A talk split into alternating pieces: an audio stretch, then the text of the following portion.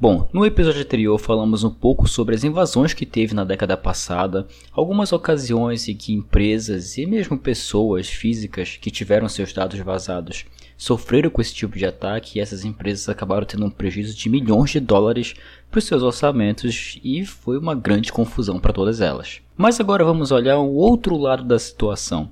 O que foi que pode ter ocasionado algumas dessas invasões? Por isso, no episódio de hoje eu vou comentar um pouquinho sobre bugs e brechas da década de 2010.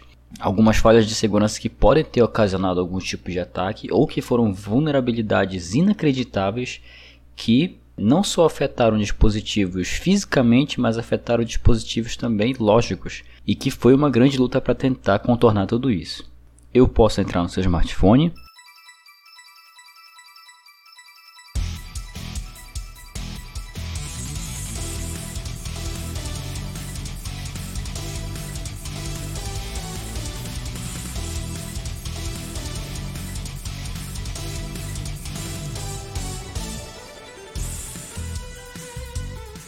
Se você me permite, muitíssimo obrigado. Meu nome é Petros Davi e este é a versão beta sobre bugs e brechas da década de 2010.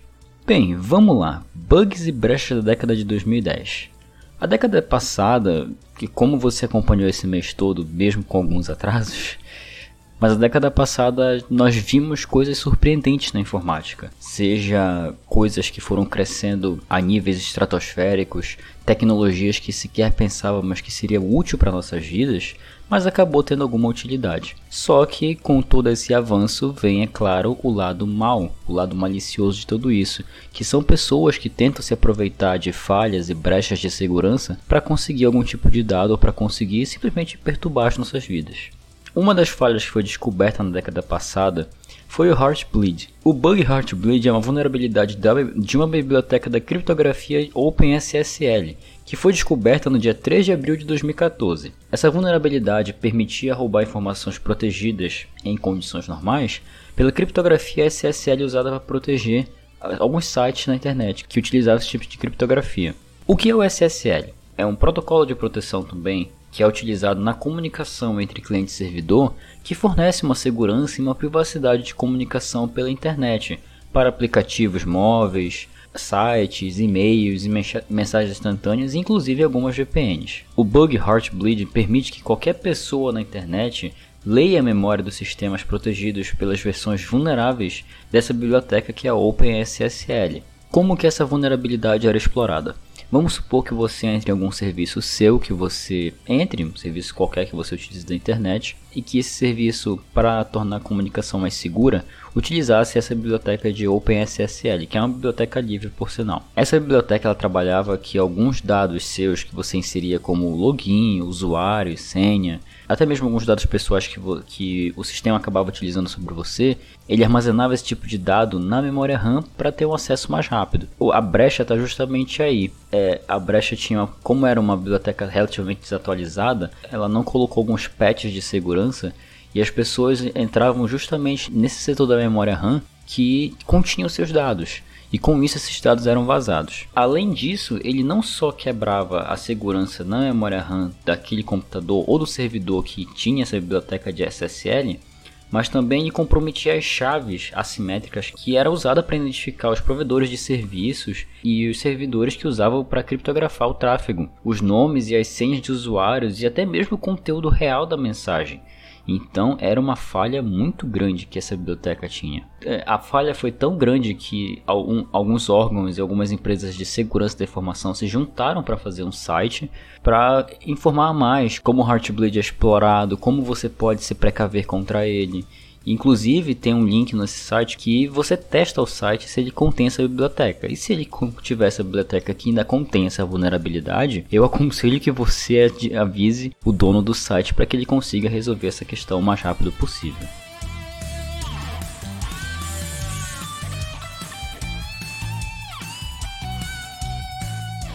Agora vamos comentar um pouco sobre o ransomware, que ficou muito mais conhecido em 2016 mas algumas pessoas da própria, o próprio jornalismo falhou um pouquinho em explicar com detalhes o que, que é o ransomware. O ransomware, ao invés do que muita gente deve pensar, ele não é necessariamente um vírus. Ele é um tipo de ataque que sequestra o computador da vítima e cobra um valor de resgate para recuperar esses dados, geralmente usado em Bitcoin. Por que Bitcoin? Por ser uma moeda criptografada que dificilmente você vai saber como ocorreu a transação.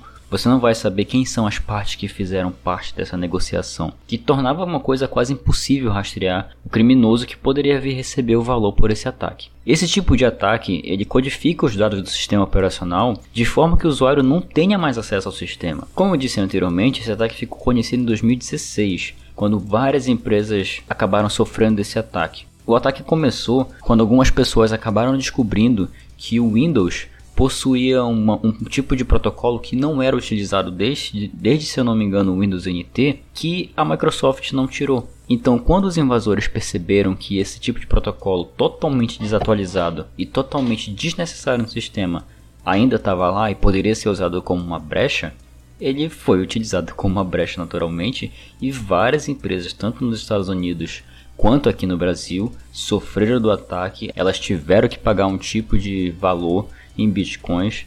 As empresas que tinham cópias de seus arquivos provavelmente devem ter recuperado isso, mas muito provavelmente as que não tinham cópias dos seus arquivos em algum outro lugar, provavelmente perderam tudo e se fossem arquivos críticos elas tinham que pagar. Tem alguns detalhes que tornam ele esse tipo de ataque perigoso. Alguns deles como é difícil detectar ele no sistema, as formas que ele acaba tomando dentro do sistema também torna ele difícil de ser detectado. Além disso, você pode infectar o seu PC com, com um tipo de ransomware através de diversas maneiras. Através de sites maliciosos, através de sites de torrent, pornografia, links suspeitos por e-mail ou mesmo instalação de aplicativos que não fazem parte das lojas como a da Google, como da Apple. Existem dois tipos de ataque de ransomware: o ransomware locker, que impede que você acesse o equipamento em si, você simplesmente não consegue ligar ele, e o ransomware crypto, que é o que, que impede que você acesse os dados armazenados no equipamento, geralmente usando uma criptografia. Além de infectar o equipamento inicial da rede quando ele chegou na determinada rede, os ataques de ransomware geralmente também buscam outros dispositivos na rede para infectar. Então isso foi uma falha muito séria, apesar de não estar mais tanto em evidência. Esses ataques em ransomware ainda acontecem, então eu posso deixar links também no site sobre como você pode se proteger. Mas, ah, por que, que eu teria um ataque desses? Bom, às vezes as pessoas querem perturbar a paciência dos outros. Muitos crackers, muitos invasores, é, às vezes fazem esse tipo de ataque mais para perturbar ou para atrapalhar a vida de alguém.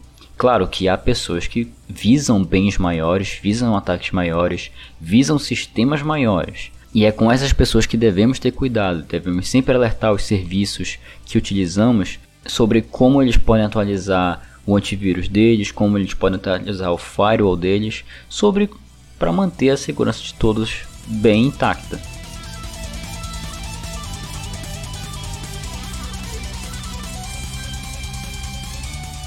Bem, continuando aqui a nossa saga sobre os bugs e brechas que teve mais críticas na década passada, vou comentar um pouquinho agora sobre o Meltdown e o Spectre. Mas eu vou mencionar mais o Meltdown aqui, se bem que o Spectre faz algo parecido.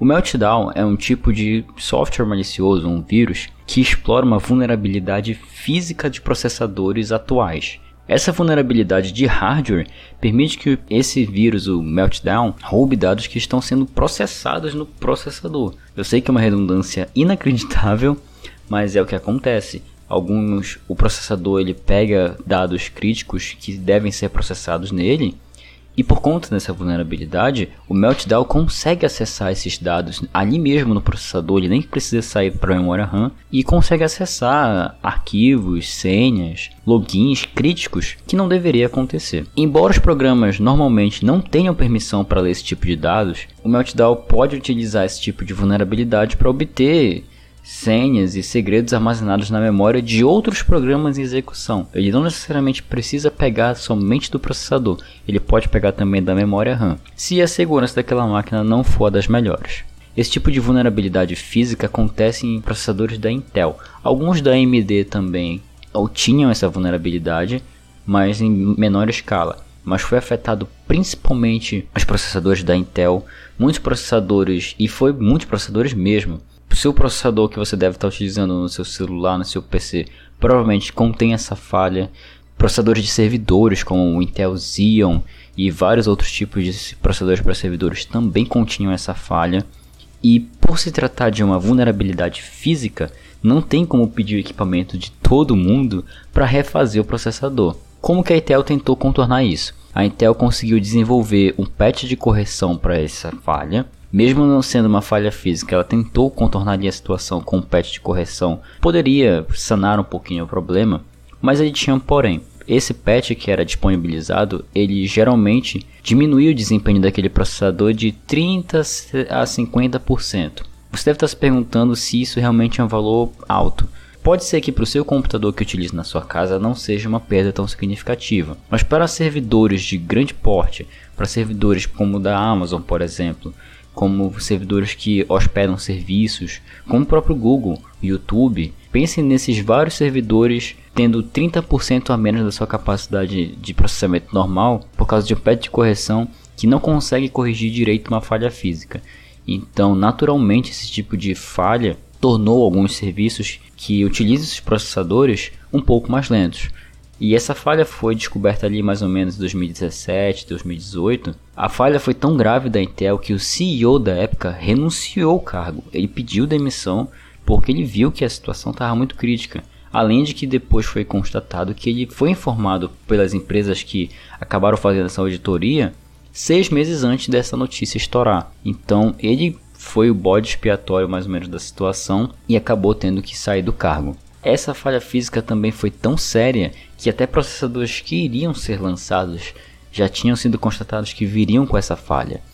Então a Intel passou por maus bocados nessa época e ela teve que dar o jeito dela para tentar contornar essa situação. Para fechar aqui o Meltdown, o Meltdown funciona também em computadores pessoais, como mencionei anteriormente, mas ele também funciona em dispositivos móveis. Seu celular provavelmente deve ter esse tipo de falha de arquitetura do processador e servidores na nuvem também. E dependendo da infraestrutura do provedor da nuvem, pode ser possível roubar dados dos, de outros clientes além de você. Então é sempre bom tomar cuidado. Hoje em dia não se menciona mais tanto sobre o Meltdown Spectre porque a coisa foi solucionada com um aspas enorme. A solução seria pegar os processadores que contêm essa falha física e refazer todos eles. Além de ser um custo de milhões de dólares, não só para gente, que é usuário comum, mas para empresas que utilizam servidores gigantescos para fornecer serviços pela internet, seria inviável. Como é que elas vão mandar um servidor todo para Intel somente para corrigir uma falha? Imagina a quantidade de pessoas que iriam ter que retornar os seus processadores para tentar corrigir isso. Por isso que a Intel acabou fazendo esse patch de correção, mesmo sabendo que poderia ter uma perda de desempenho. Como uma menção honrosa agora, vou comentar um pouquinho sobre um tipo de ataque que não chega a ser nenhuma brecha e nem um bug especificamente, nem é um vírus na verdade. Ele pode ser utilizado por vírus para tentar chegar nesse fim, mas eu estou falando aqui de o um ataque de negação de serviço, ou DOS como chamam. O ataque de negação de serviço é uma tentativa de fazer com que aconteça uma sobrecarga em um servidor ou em um computador comum para que os recursos do sistema fiquem disponíveis para as pessoas que estiverem utilizando ele. Como é que esse ataque funciona? O invasor ele utiliza técnicas enviando diversos pedidos de pacote de rede para aquele PC especificamente, com a finalidade de que ele fique tão sobrecarregado para tentar processar todos esses pacotes de rede, até o ponto que ele não consiga mais responder a nenhum pedido de pacote, já que ele tem uma pilha para responder e ele não consegue responder nenhum. Assim, as pessoas que estiverem utilizando não conseguem mais acessar os dados daquele computador por ele estar disponível e não conseguir corresponder a nenhum pedido que você faça. Vou dar aqui um exemplo de uma negação de serviço que eu vi acontecer no Twitter. Em 2016, 2017 mais ou menos, foi inclusive no dia do podcast aqui no Brasil, é, o Twitter sofreu um ataque de negação de serviço exatamente naquele dia. Então, se eu não me engano, a partir das 3 horas da tarde, o Twitter ficou completamente disponível. Eu não sei com detalhes como esse ataque aconteceu e quem foi o responsável, mas depois acabaram descobrindo e depois descobriram também que foi meio que uma para encher o saco das pessoas também. Esse ataque não chega necessariamente a roubar dados, mas ele indisponibiliza serviços. Naquele dia, por exemplo, eu não consegui, algumas pessoas não conseguiram acessar o Twitter por pelo menos de 45 a 50 a uma hora do dia. Se eu não me engano, até mais. As pessoas que tentaram postar alguma coisa no dia do podcast naquele dia sofreram um pouquinho para tentar postar. Como mencionei, os alvos mais comuns desse tipo de ataque de negação de serviço são servidores web que acabam fornecendo serviços para a internet. As pessoas que utilizam negação de serviço geralmente eles obstruem a mídia de comunicação, que seria a placa de rede, entre a pessoa que está utilizando o serviço e o sistema que está fornecendo o serviço, de modo que eles não conseguem se comunicar corretamente. Como o servidor está processando milhares e milhares e milhares e milhares de pacotes de rede, é, a sua requisição de site pode não chegar no seu processador, porque está tentando processar tudo aquilo ali ao mesmo tempo. Ah, Petros, mas é simplesmente uma requisição de rede e esse tipo de serviço é capaz de derrubar um servidor? É. A gente está falando aqui de uma taxa de 1, 2, 3, às vezes até 10, 20 milhões de requisições ao mesmo tempo. Não é uma de cada vez, uma de cada vez tranquilamente. Mas pense em 5, 10 milhões de pessoas apertando F5 em um único site todas ao mesmo tempo não há servidor que aguente e ele naturalmente vai ser derrubado por esse tipo de ataque de serviço. Inclusive tem bots que fazem esse tipo de ataque, que utilizam essa negação de serviço para derrubar serviços na internet. E é bom sempre estar de olho quando isso acontece para verificar qual foi a causa dessa negação de serviço, se foi realmente uma negação de serviço. Não chega a ser um bug, não chega a ser uma brecha, mas é um tipo de ataque que foi muito recorrente nessa década e merece uma menção honrosa aqui.